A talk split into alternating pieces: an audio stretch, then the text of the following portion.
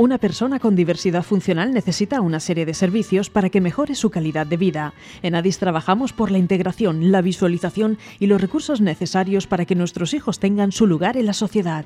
Contamos con un centro de atención temprana, un centro de día y un centro especial de empleo. Ofrecemos programas formativos de cualificación básica, hostelería diversa, apoyo terapéutico y ocio. Adis patrocina No me cambies la vida. Del alma, realmente el amigo. 36 minutos del mediodía ya están aquí las chicas y chicos de No me cambies la vida. Último programa del mes. Oh, Qué lástima. Qué lástima, qué lástima. Bueno, ¿quién escucháis? Es al gran José Manuel. Hola, buenos días. Muy ¿Qué- bien. ¿Qué has hecho este semana? Pues he tenido cumpleaños. ¿Has tenido cumpleaños? Pero Sí. que tuyo no. No, de una amiga. No me consta. No. De una amiga. Sí, y también he hecho para bajar bicicleta, que si no, Bicicleta. También. Ya me dijiste, ¿hacías de montaña o de carretera? tengo bicicleta de, mon- de montaña, pero hago no de carretera. Ah, bueno, claro, vas con la bicicleta de montaña por Por la carretera. Vale, bien, bien. Eso es lo que hacemos todos en realidad. Eh, Marta, ¿qué tal? ¿Cómo estás? Bien, hola, pues yo este fin de semana he salido a pasear con mis padres A pasear muy bien. y ya está. Y Y poco más, ¿para qué más? Tranquilito, Sí. descansar, renovar las pilas, las energías. Claro, lo que hay que hacer. Samantha, ¿qué tal? ¿Cómo estamos? Pues bien, Vamos a hacer una cosa, Samantha. Vamos a hacer una cosa, porque hoy tenemos un programa muy especial. Vamos a hacer un programa. eh, ahora lo voy a decir, antes de, de- de desvelar lo que es, vamos a hacer una cosa. Vamos a darle la vuelta al programa. ¿Podrías contar el chiste ya? Y así después nos rompemos eh, el aura que se pueda crear. ¿Qué dice una abeja? Abeja, estás zumbada. Es perfecto, ya está. Esto sí ya empezamos pues, con, con- con otra, con otra energía, claro que sí. Samantha, ¿qué tal? ¿Tú qué has hecho este fin de semana? ¿Qué me podrías contar por ahí? Que bueno, he, estado el sábado en el respiro En el respiro de Addis. y luego después en, en casa y el domingo fui a Alicante a feria gastronómica. Ah, ¿Vale? feria gastronómica. Oye, por cierto, por cierto, feria gastronómica que hemos tenido, no, no ha sido posible. Iba a decir, eh, porque participaba nuestro querido Jaime haciendo una paella. No, ha- no ha sido, bueno, pero desde aquí le deseamos lo mejor porque, vamos a ver, Jaime hace unas paellas, las cosas como son, buenísimas. José, ¿verdad o mentira? Verdad. ¿Verdad o mentira? Verdad. Si no ha ganado, No si pasa nada. ganado, No pasa nada. No. No. pasa nada. Lo importante es que nos invite este, el próximo domingo a hacer una paella y ya está. Y ya está, ya arreglado. Bueno, quiero recordar a nuestros oyentes que tenemos un número de teléfono a través del cual nos pueden mandar preguntas o mensajes que leeremos en directo. Es el 722 17 66 05. Recordaros que nos podéis seguir a través de todas nuestras redes sociales. Tenemos Instagram, en No Me Cambies la Vida. Tenemos página de Facebook. Y si no nos estáis escuchando en directo, eh, también podéis vernos. También es verdad que si no nos están escuchando en directo, ¿para qué lo digo? Si es que no, no tiene ningún sentido. No, tiene ningún sentido. Bueno, decir de todas formas, lo voy a decir igual. Eh, nos podéis ver eh, a través de nuestro canal de YouTube en InfoAdis RTV. También estamos en Spotify, en Google, en Apple y en todas las plataformas sabidas y por haber. Eh, Adis tiene una tienda online donde poder comprar todos los productos elaborados artesanalmente por nuestras chicas y chicos del Centro Especial de Empleo. Ahí tenéis centros de mesa, maceteros, jabones artesanales. Si no sabéis lo que regalar y tenéis una fecha especial, pues entrar en adisvegabaja.org y encontraréis todo lo que queréis. Y ahora sí que sí vamos a ya anunciar el programa que tenemos en el día de hoy. Es un programa muy especial. Eh, lo vamos a dedicar contra la violencia de género. Tenemos con nosotros ya aquí a Maite Sánchez. Ella es oficial del Cuerpo de Policía Local de Orihuela y coordinadora de la Unidad de Violencia de Género. Eh, Maite, muchísimas gracias por estar aquí. Muchísimas ¿Estás gracias bien? a vosotros. ¿Estás a gusto? Estoy a gusto. sí. Perfecto, pues vamos ya directamente a entrar en materia con las preguntas que han preparado nuestros colaboradores. José, lanzamos la primera. Hola, buenos días. ¿En qué consiste el trabajo que desarrolla la unidad de violencia de género y doméstica? Pues el trabajo que desarrollamos es eh, principalmente es darle la protección policial a todas las mujeres que tienen una orden de protección que la dicta un juez. Vamos con más preguntas, José. ¿Qué entendemos por violencia de género? Pues violencia de género es toda violencia que se ejerce del hombre hacia la mujer, exclusivamente del hombre hacia la mujer. Que haya existido una relación de pareja o exista y, bueno, es una relación afectiva. Y la violencia doméstica es la violencia que se ejerce sobre los eh, familiares del núcleo, o sea, los familiares de un núcleo familiar. O sea, en ese caso entenderíamos también si hay hijos, si hay... Efectivamente, de padres a hijos, de tíos a... Ya que sobrinos. viva bajo un mismo... Efectivamente, no necesariamente tiene que vivir, sino que exista esa, esa, esa relación de parentesco. Vamos con más preguntas, José. ¿Sois una unidad especial con formación específica?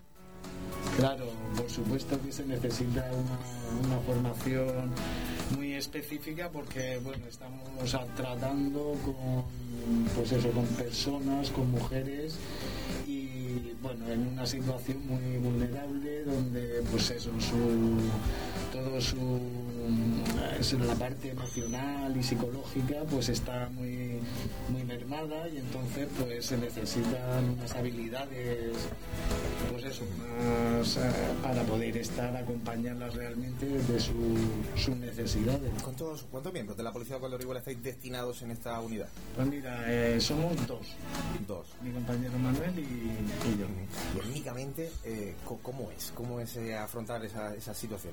Pues en principio es, eh, necesitamos, claro, se hace un poco estresante. Eh, en parte pues esa, por esa falta de, de personal que, que tiene la unidad y por otro lado pues por esa carga de trabajo eh, que tenemos con estas con estas personas con estas mujeres que es acompañarlas que es estar en un momento en un momento Muy duro. muy duro, muy vulnerable, está todo es nuevo para ellas, el salir, el, el, pues eso, el llegar a los juzgados, el, todo el protocolo se activa y entonces claro, es, todo es una situación muy, muy estresante. Ya después de lo que llevan viviendo, pues imagínate el plus de, de llegar a, a los juzgados y Vamos con la siguiente pregunta. ¿Cuál es tu papel en esa unidad?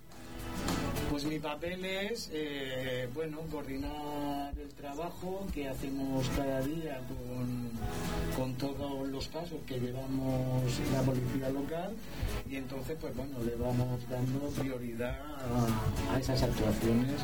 En un principio eh, vamos, intentamos estar desde el primer momento con ellas en los juzgados, donde ya ese día, como comentaba, es un día muy, muy estresante y, y- es, bueno, ya intentamos pues eso, serenarlas un poquito y, hacer de enlace con la, con la administración y, nada, y a partir de, ahí, pues ya una vez que se dicta la orden de, de alejamiento, pues ya empezamos a trabajar con ellas el día a día. Después de ese día, pues ya estamos en contacto con ellas, personal, telefónico, según las, las necesidades que ellas vayan demandando en cada, en cada momento. Cambiando de colaboradora, ahora vamos el turno de Marta, aunque más o menos la, la- ya, ya has dado la, la respuesta, pero vamos a lanzar la pregunta por si se puede indagar en algún detalle más. Es, ¿Cómo funciona y cuál es el protocolo de la uni- unidad de violencia de género? Pues el protocolo eh, se da en un principio a través de, de la denuncia. Una vez que la mujer ha ido a, comisaría a presentar la denuncia, a partir de ahí ya se activa el protocolo. Entonces ya, pues eso, ya los juzgados, luego también dentro de los juzgados todos los agentes que forman parte de, este trabajo con, con las mujeres víctimas, que son pues la Oficina de Atención a la Víctima del Delito, el área de igualdad del Ayuntamiento, SEMAVID, que es que va dando el apoyo a, estas mujeres psicológicamente y entonces eh, la verdad que en Orihuela pues estamos muy bien coordinados y trabajamos muy muy unidos y muy coordinados Hablabas precisamente de esas denuncias. Marta, lanza la siguiente pregunta. ¿Puede denunciar cualquiera que sospeche que existe violencia contra una mujer? por supuesto que puede denunciar cualquier persona que observe que observe cualquier eh, cualquier delito contra en este caso contra la mujer. Si ese se va por la calle y se ve como un hombre está pegando a una mujer o incluso en casa se oye como eh, el vecino está gritando, entonces por supuestísimo hay que llamar a, a la policía, hay que colaborar y ya hay que dar la voz de alerta para, para poder intervenir y, y empezar a- a trabajar. Siguiente pregunta, Marta. Es, ¿hay, ¿Hay muchas denuncias por violencia de género en la zona que tú llevas? Pues en- sí, hay muchas denuncias, eh, no son todas, no se denuncia todo lo que realmente se vive y viven las mujeres, tendrían que ser muchas más y realmente pues sí, hay algunas denuncias que llegan a los juzgados y se traducen en, en órdenes de, de alejamiento y otras que no que no llegan a traducirse pues porque se archivan porque no hay pruebas fundamento de, de pruebas y entonces pues no Sí, sobre todo también os encontraréis con esas personas que a lo mejor vosotros podéis saber sospechar de que se está produciendo, pero si ella misma a lo mejor por miedo dice no, no, no estoy sufriendo esta situación, imagino que eso lo, lo encontraréis a menudo. también ellas también renuncian al proceso muchas veces por Claro. vamos la- algunas veces por eso por mayor por miedo y por la inseguridad hacia los hijos los, los de falta de recursos económicos Y eso lo- son que hace- dependientes en ese sentido entonces bueno en ese en todos entonces claro hay que Y lo que hace es dificultar básicamente vuestra vuestra labor y acabar con esa situación. Sí, pero realmente no, no dificultan porque a la no hay que dar, eh, no hay que precipitar las cosas. Una mujer tiene ir a denunciar o acudir a la policía cuando realmente esté preparada para contar todo lo que está sufriendo porque es muy complicado. Entonces, eh, yo eh, con muchas entrevistas cuando hablo con ellas y tal, pues eso, le facilito toda la información, le facilitamos toda la información y todo el proceso como más o menos se va y a partir de ahí siempre les decimos, cuando estéis preparadas, aquí está. Vamos con eh, la siguiente pregunta. ¿A la violencia de género ejercida contra las mujeres con discapacidad se les da un tratamiento distinto? Pues por supuesto que sí, claro. En, base al protocolo, el protocolo se, se activa a, a todas las mujeres por igual, todas. Luego, lógicamente, por esas características pues más concretas y esas necesidades más específicas, pues lógicamente la atención es mucha más, es mucho más personalizada y mucha más, pues son otras necesidades y es donde tenemos que acompañamos por supuesto mucho mucho más presencial incluso Oye, ¿Os habéis encontrado algún caso de, de- de este tipo en, en la zona, en Orihuela? pues eh, no realmente no hemos tenido mm, denuncias de, de estas personas y no la verdad que no hemos tenido así son casos lo que pasa que son casos que dependiendo lógicamente también del grado de, Claro. de dificultad ¿no? y de discapacidad, pues entonces eh, son casos muy difíciles de, de detectar. Pues precisamente por ahí va la siguiente pregunta. Samantha, la lanzamos. Buenos días, Mike. ¿Cómo se detecta en estos casos cuando una mujer tiene discapacidad intelectual? Pues en, en estos casos es, ya digo que no hemos tenido, la verdad que nunca se nos ha presentado ningún caso de ninguna mujer con discapacidad. Y, y bueno, eh, eh, en un principio para detectarlos, como decía antes, es muy complicado porque se, es un es un núcleo, esta persona convive en un núcleo muy reducido. Eh, cuidadores, familia, bueno, sí que en un momento dado amigos y asociaciones, pero la mayor parte del tiempo pues puede ser que esté con, pues eso, en un, núcleo, en un ambiente bastante reducido. Entonces tenga pocas posibilidades de, comentar, de expresarlo.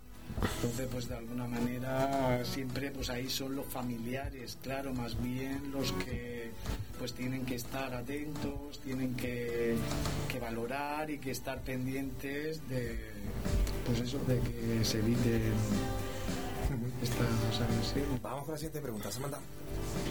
¿Qué días hay las mujeres que en estos momentos están pasando por una situación de violencia doméstica? Pues les diría que, que, bueno, que es muy complicado lo que viven, muy difícil, pero que para poder ayudarlas y poder y poder salir de, de este infierno en el que viven tienen que pues eso, que recurrir pues a algún estamento, a alguna a las policías, a las específicas, por lo menos para empezar a contar y para empezar a expresar y a informarse de, de todo el proceso. Es importante, yo animo a que, a que hablen, a que lo, lo denuncien y no significa que lo que decíamos antes también, que en ese momento te tengas que ir a presentar una denuncia, no hablemos, te informamos. Una vez que la mujer tiene toda esa información y tiene toda esa, pues a partir de ahí se, que se vaya a casa, que piense, que reflexione y cuando ya esté preparada, pues la acompañamos a, a comisaría a presentar la denuncia. Siguiente pregunta.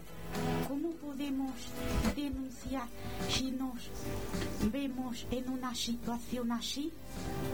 Pues en una situación es ir a, así, es ir a, a comisar, o primero a cualquier persona que pase por allí en un momento dado si se necesita inmediatez, recurrir a, a cualquier viandante o cualquier eh, persona que, que pueda ayudarnos en ese momento y luego se- seguidamente pues hay que intentar ir a, a comisaría y presentar la, la denuncia. Y vamos con una última pregunta, Samantha. ¿Qué tipo de protección se puede dar a una mujer maltratada?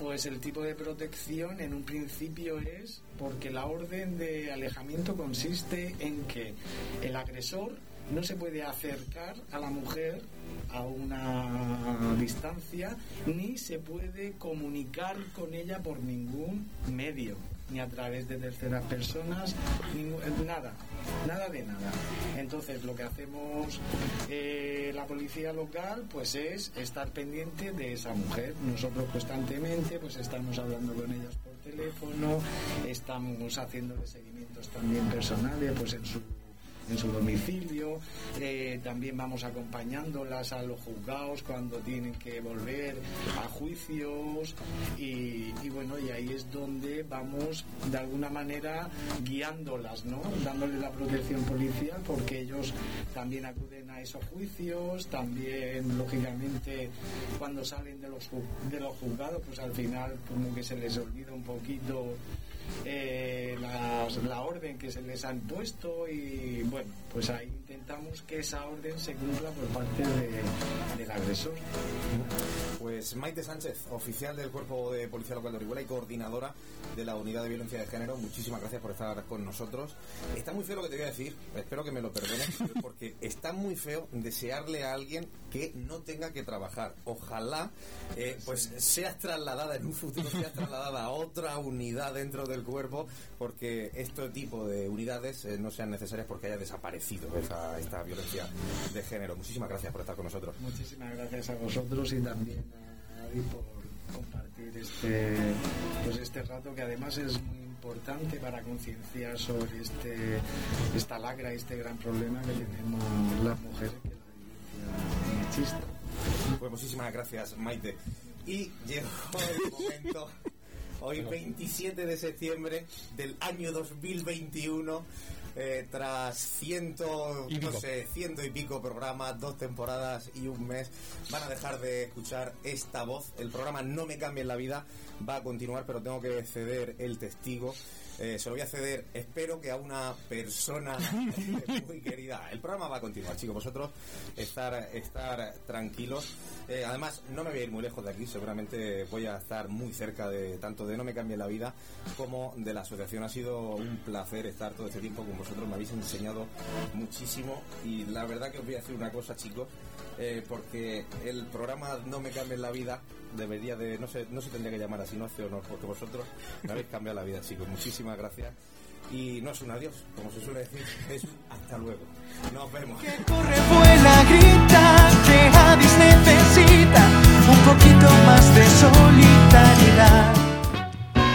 Una persona con diversidad funcional necesita una serie de servicios para que mejore su calidad de vida. En ADIS trabajamos por la integración, la visualización y los recursos necesarios para que nuestros hijos tengan su lugar en la sociedad. Contamos con un centro de atención temprana, un centro de día y un centro especial de empleo. Ofrecemos programas formativos de cualificación básica, hostelería diversa, apoyo terapéutico y ocio. ADIS ha patrocinado No me cambies la vida.